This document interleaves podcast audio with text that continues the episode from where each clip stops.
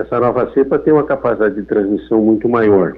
Tá? Um ambiente controlado, se ele já tinha algum tipo de controle, ele precisa responder da mesma forma que essa velocidade de, de contaminação que essa cepa tem. Aparentemente, essa cepa tem 30% maior, de, de, nível de 30% maior de comunicação, tanto que nós estamos com o RT aí acima de 1.3, é, isso é, faz com que ah, os cuidados tenham que ser intensificados. Não basta dizer que eu tenho, eu tenho um sistema controlado, não.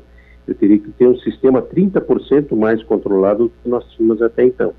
Não basta só é, eu, eu, fazer é, a, o uso de uma máscara entre as pessoas, isso é importante, não estou dizendo que não seja, mas eu preciso ter o afastamento dessas pessoas, eu preciso ter, é, eu preciso evitar que a concentração dentro do ambiente comercial, por exemplo, eu preciso que as pessoas se afastem e que elas não permaneçam no mesmo ambiente por um tempo maior do que 15 minutos, que é o tempo em que, se eu tenho um contato mais próximo, eu tenho maior risco de transmissão.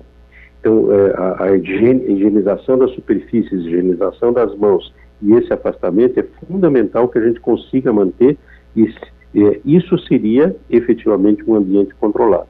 É, Para as pessoas chegarem até o comércio, elas precisam se deslocar esse deslocamento já é um, um local efetivo de, de, possibilidade de contaminação se eu não tiver um ambiente de deslocamento controlado.